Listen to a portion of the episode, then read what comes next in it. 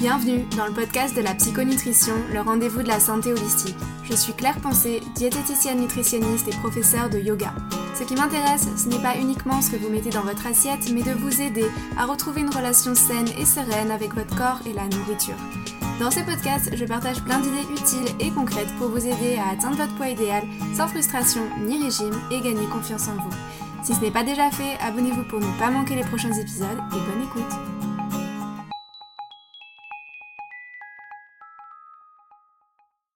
Bonjour et bienvenue dans un nouvel épisode du podcast de la psychonutrition. Dans ce premier épisode d'interview, je reçois Jennifer David, thérapeute en médecine traditionnelle chinoise.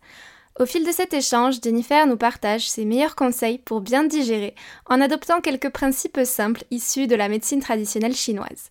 Elle nous raconte son parcours, pourquoi est-ce qu'elle s'est reconvertie d'hôtesse de l'air à thérapeute, et surtout elle nous invite à prendre conscience que notre corps est doté de capacités innées à s'auto-guérir en permanence et que nous avons toutes les clés en nous pour tendre vers le mieux-être. Jennifer nous parle du rôle tant important du foie et de la rate pancréas en médecine chinoise et nous transmet ses conseils pour optimiser leur fonctionnement tant sur le plan alimentaire que sur le plan émotionnel. J'espère que vous apprécierez autant cette discussion que moi et sans plus attendre, je vous laisse avec notre échange avec Jennifer. Je vous souhaite une bonne écoute. Hello Jennifer, bienvenue dans le podcast. Je suis ravie de t'avoir comme première invitée sur le podcast de la psychonutrition. Pour commencer, est-ce que tu peux te présenter, nous dire qui tu es et ce que tu fais? Alors salut Claire, merci à toi pour l'invitation et je suis honorée d'être la première invitée sur ce super podcast. Je suis Jennifer, je vis dans l'Ain et plus précisément dans le pays de où je suis thérapeute en médecine traditionnelle chinoise. Merci pour ta présentation. Euh, j'aimerais qu'on parle un petit peu de ton parcours. Tu m'as parlé euh, quand on s'est rencontrés que tu étais euh, hôtesse de l'air dans, une ancienne vie. Qu'est-ce qui t'a poussé à te reconvertir dans la médecine chinoise? Alors écoute, après dix ans en tant qu'hôtesse de l'air et de multiples problèmes de santé et un an de voyage à l'étranger, je ressentais le besoin de faire quelque chose qui avait du sens. Euh, comme je te disais, je voulais aider les gens et il se trouve que dans les mauvais moments, médicalement parlant, c'est la médecine chinoise qui m'a beaucoup aidée, donc cela sonnait comme un peu comme une évidence pour moi. Quand tu parles de problèmes de santé, est-ce que tu souhaites euh, nous développer un petit peu euh, ce qui s'est passé? Écoute, j'ai eu euh, des calculs biliaires avec à la suite une pancréatite prise en urgence et aussi une péritonite suite à un appendicite qu'on n'avait pas détecté. Et tout ça a fait que j'ai été beaucoup dans les hôpitaux, beaucoup dans les urgences, où j'ai pas forcément eu de très bonne prise en charge tout au long de mon parcours. Et en fait, je me suis rendu compte après coup que la médecine chinoise aurait pu euh, m'éviter tout ça. Et qu'est-ce que tu souhaites euh, transmettre aujourd'hui à travers ton métier? Quelles sont euh, tes grandes valeurs, celles qui te sont chères et que tu aimerais communiquer aux personnes qui viennent te voir? Écoute, j'aimerais vraiment que les gens comprennent qu'ils font partie intégrante de l'univers, que leur corps a une capacité d'auto-guérison extrêmement forte, qu'il suffit de le respecter en respectant ses besoins, sa nature propre, chercher à le comprendre, à le décoder et une fois fait, chercher à l'écouter. Quand une douleur apparaît, c'est une sonnette d'alarme qui sonne. J'aimerais que l'on comprenne réellement que l'alimentation est le premier médicament et qu'il faut manger des produits sains. Je tiens également à dire que nos émotions, comme tout le reste, doivent être équilibrées et non extrêmes. C'est la clé de la bonne santé, l'équilibre. Oui, effectivement, je suis euh, entièrement d'accord avec toi. Euh, c'est vrai que pour les personnes après qui ne connaissent pas forcément la médecine chinoise, euh, ça peut paraître comme étant une médecine assez complexe de prime abord, qui peut faire peur, en tout cas au premier regard. je pense qu'une des notions fondamentales quand on veut s'initier à la médecine traditionnelle chinoise, c'est la notion des cinq organes. Est-ce que tu peux nous expliquer avec des mots simples ce que sont ces fameux cinq organes et pourquoi ils sont une base incontournable du diagnostic en médecine chinoise? Alors, euh, tu t'en doutes, c'est pas simple. Euh, pour l'expliquer de la manière, on va dire, la plus simple possible et la plus vulgarisée, la médecine traditionnelle chinoise part de plusieurs constats pour établir le bilan énergétique d'une personne, dont la théorie des cinq organes fait partie. Euh, la médecine chinoise part du, du constat qu'il y a cinq couples organes-entrailles euh, et ce sont les plus importantes du corps pour son bon fonctionnement.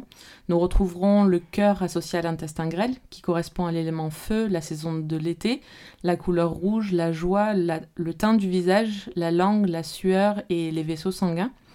On retrouvera également la rate, pancréas, associée à l'estomac, qui correspondent à l'élément terre, aux intersaisons, la couleur jaune, la rumination, aux excès de pensée, aux lèvres, la salive, la chair et les muscles, L'élément métal avec le poumon et le gros intestin qui correspond à l'automne, la tristesse, la couleur blanche, une, ouverture naturelle avec le nez, les sécrétions nasales, la peau et les poils. Euh, ensuite, on retrouvera l'eau avec le couple rein-vessie, la saison d'hiver, la couleur noire, les peurs, les cheveux, les oreilles, la salive, les os. Et pour finir, l'élément bois avec le célèbre couple foie-vésicule biliaire, avec la saison du printemps, la couleur verte, la colère, les frustrations, les ongles, les yeux, les larmes et les tendons. Cette théorie, c'est un peu euh, une des grandes bases incontournables car elle nous permettra de savoir quels sont les organes qui dysfonctionnent. Un exemple très très simple, clair, si jamais euh, quelqu'un venait te voir et te disait j'ai des tendinites à répétition, les yeux secs et je suis très en colère et mes ongles ne font que se casser, euh, à quoi tu penses? Alors moi, quand tu me dis tendinite, tout de suite je pense à inflammation. Et pour ce qui est de la colère, eh bien effectivement, ça me rappelle beaucoup euh, ce couple euh, foie-vésicule biliaire.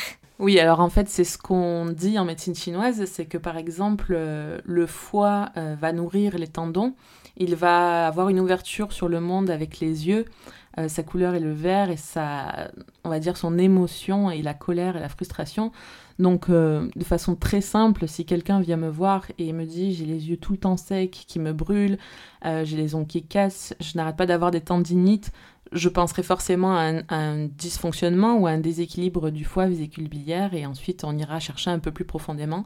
Mais je tiens vraiment à préciser que tout ceci n'est qu'une toute petite partie du bilan. Oui, j'aime beaucoup l'approche euh, personnalisée et inclusive de la diététique chinoise. J'inclus d'ailleurs pas mal de notions de diététique chinoise euh, dans les plans alimentaires que je fais pour mes patients. Je trouve qu'il y a vraiment une réelle concordance en fait entre, euh, bah, entre ces deux approches. Il y a une vraie complémentarité, en tout cas quand on a une vision holistique de la nutrition.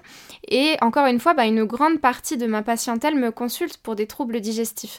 Du coup, qu'est-ce que tu recommanderais, toi, en médecine chinoise pour avoir une digestion optimale Quels sont, on va dire, tes grands conseils de base? Écoute, en médecine chinoise, il y a dix grands principes très simples euh, et finalement que tout le monde connaît plus ou moins. Euh, bah déjà, euh, tu le dis souvent aussi, je le sais, c'est manger des aliments de qualité qui apportent beaucoup de belles choses pour le corps, des vitamines, des nutriments et autres. toujours manger avec modération. L'assiette unique est très importante en diététique chinoise. Une assiette par personne, ça suffit largement. Sinon, ben, là, on va tomber dans l'excès et on n'est plus dans l'équilibre. Euh, manger avec régularité, éviter de sauter des repas ou de manger euh, de façon trop décalée. Euh, favoriser les repas chauds. Il ne faut pas oublier que notre système digestif est à 37 degrés. Si vous mangez froid en permanence, comme par exemple certaines personnes, je le sais, mangent beaucoup beaucoup de salade, vous demandez un effort considérable à votre corps pour réchauffer le bol alimentaire avant sa digestion et ça fatigue beaucoup la rate et le pancréas par exemple. En plein été, quand les salades sont sorties, il faudra toujours par exemple rajouter des épices réchauffantes, curcuma, gingembre, curry, cannelle, ou rajouter un élément chaud à l'intérieur. Et finalement, c'est la grande mode avec les poke bowls et les Buddha bowls. On va mettre la base de riz chaud sous la salade. Euh, et enfin, si vraiment on n'a pas le choix et qu'on va manger une salade ce midi et qu'on n'a pas d'épices sous la main, bah, une boisson chaude à la fin du repas fera toujours du bien euh, à la rate et au pancréas. Euh, il faudra adapter son alimentation à ses besoins journaliers saisonniers. Vous ne mangez pas la même chose, en tout cas toi je sais pas, mais moi ça me viendrait pas l'idée de manger une raclette euh, en plein été. Euh, typiquement c'est assez instinctif et réadapté en fonction de ses besoins propres si vous faites beaucoup de sport ou non et de la saison. Éviter les produits humidifiants. en médecine chinoise, tout ce qui est humidifiant, ce sera par exemple le gluten, le fromage, le lactose, le sucre blanc et tous les produits industriels en fait qui créent beaucoup de glaire et donc de l'humidité dans le système digestif et qui amènera pas mal de désordre. Il euh, faut bien mastiquer car c'est un message que vous envoyez au cerveau. C'est ce qui lui laisse le temps de préparer votre digestion à venir. Et si vous ne mangez pas en conscience, lentement et en mâchant, cela arrive directement dans le système digestif sans avoir même le temps de, bah, finalement, de laisser au corps le temps de se préparer. Euh, toujours faire une marche de 100 pas après les repas. Si vous, avez, vous êtes au bureau et que vous n'avez pas euh, l'opportunité d'aller en grande balade, à la limite, euh, montez et descendez les escaliers. Et puis, faites un petit automassage sur le ventre. Et toujours manger en pleine conscience, prendre le temps de cuisiner, pas de distraction, télé, écran, travail, qui finalement empêche le corps de se concentrer sur le travail qu'il est en train de faire, c'est-à-dire de digérer. Être attentif à sa satiété, s'asseoir et respirer et savourer avec vos cinq sens. Et puis finalement, euh, malgré euh, l'envie d'être euh, en équilibre, il faut toujours garder le plaisir de manger, la convivialité et ne pas être dans la frustration parce que sinon tu viendras titiller ton foie. Ouais, je suis tellement d'accord avec toi. En tout cas, euh, je suis assez rassurée aussi parce que je, vois que je respecte pas mal de ces grands euh, conseils, notamment euh, pour ce qui est de l'assiette unique. Je suis tellement d'accord. Pour les repas chauds, c'est un peu la même chose. Et le fait de prendre le temps aussi de manger plus en conscience, ce sont des, valeurs que j'essaye aussi de, transmettre parce que, voilà, on est encore dans des sociétés où, où tout va beaucoup trop vite, où on est super stressé et où on court après la productivité Justement, selon toi, quelles sont les grandes erreurs qu'on fait euh, aujourd'hui dans nos sociétés modernes et qui sont la cause de nos troubles digestifs et je dirais même plus globalement de nos problèmes de santé? Alors aujourd'hui, on va toujours plus vite. Euh, on n'a plus le temps de cuisiner, de prendre le temps de manger à table. Les écrans et les repas finalement en récompense après les dures journées stressantes et à mille à l'heure bah, sont très présentes dans nos sociétés plaisir. Et il est vrai que nous consommons beaucoup trop d'aliments euh, humidifiants parce qu'ils sont souvent plus rapides à cuisiner. Trop de céréales, trop d'aliments avec des indices glycémiques élevés, trop de fromage, trop de sucre raffiné on mange trop, trop vite. Enfin bref, on repart sur euh, mon premier constat, c'est tout est question d'équilibre. Effectivement, et euh, notre digestion euh, en pâtit beaucoup. notamment, eh bien, parmi tous ces organes digestifs, il y a le foie qui occupe une place centrale dans les troubles digestifs en médecine chinoise. Contrairement à ce qu'on pense, ce ne sont pas nécessairement les intestins qui sont les grands coupables systématiquement.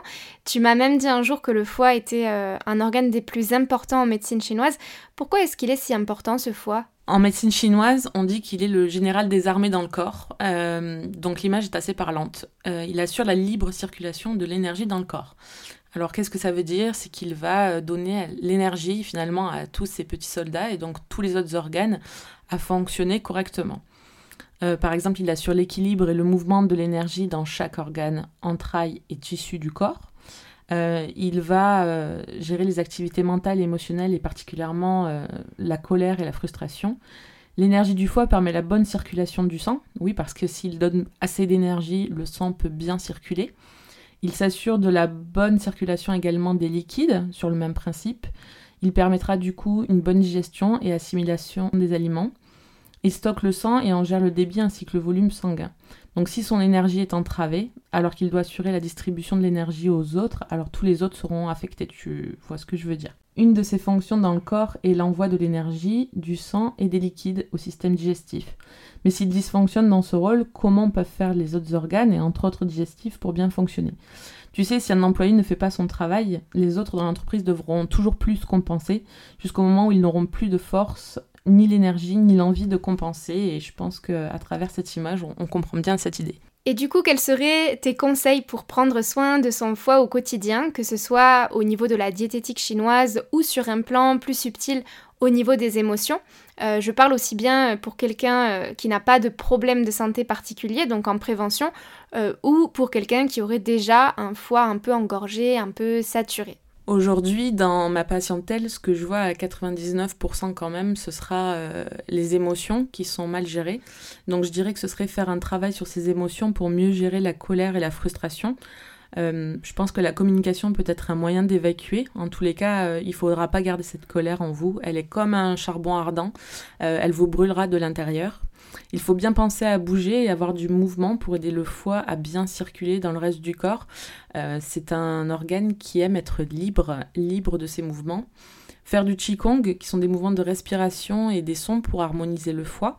Euh, danser, courir, marcher en plein air et respirer, regarder la nature, la couleur verte, le bois, euh, les arbres, c'est quelque chose qui lui feront le plus grand bien.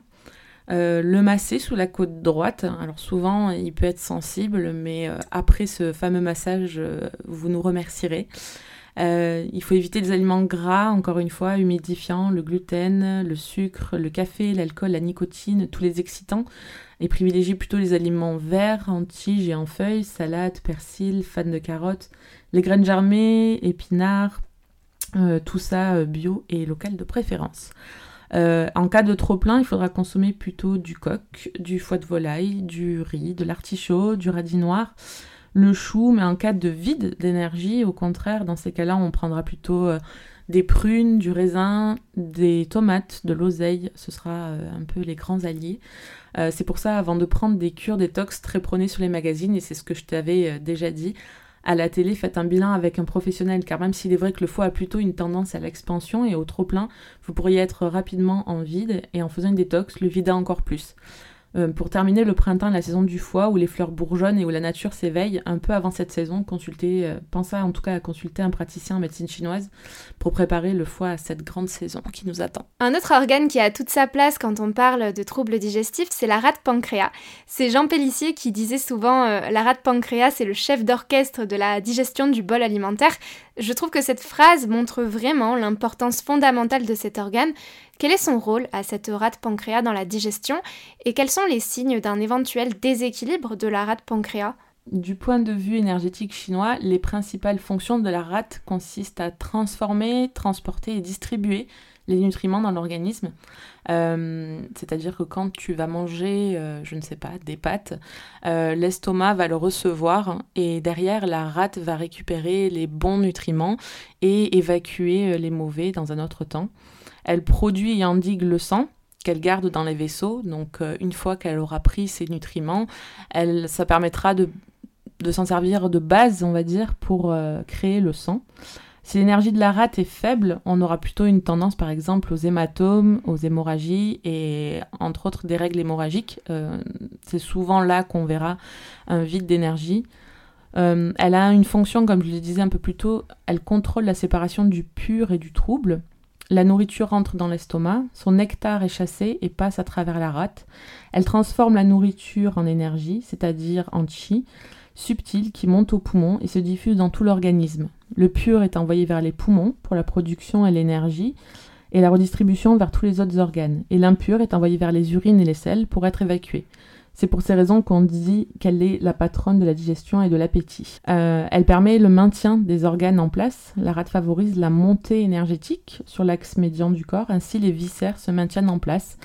Euh, la montée de, l'énergie maintient les organes en place et si cette énergie s'effondre, on peut observer par exemple des prolapsus, des descentes d'organes euh, qui peuvent affecter l'estomac, l'utérus, les intestins, les reins, la vessie, euh, le vagin, l'anus ou les, même les veines rectales avec apparition d'hémorroïdes. Elle gouverne les chairs, les muscles et les membres. Les chairs et les tissus musculaires sont nourris par l'énergie de la rate.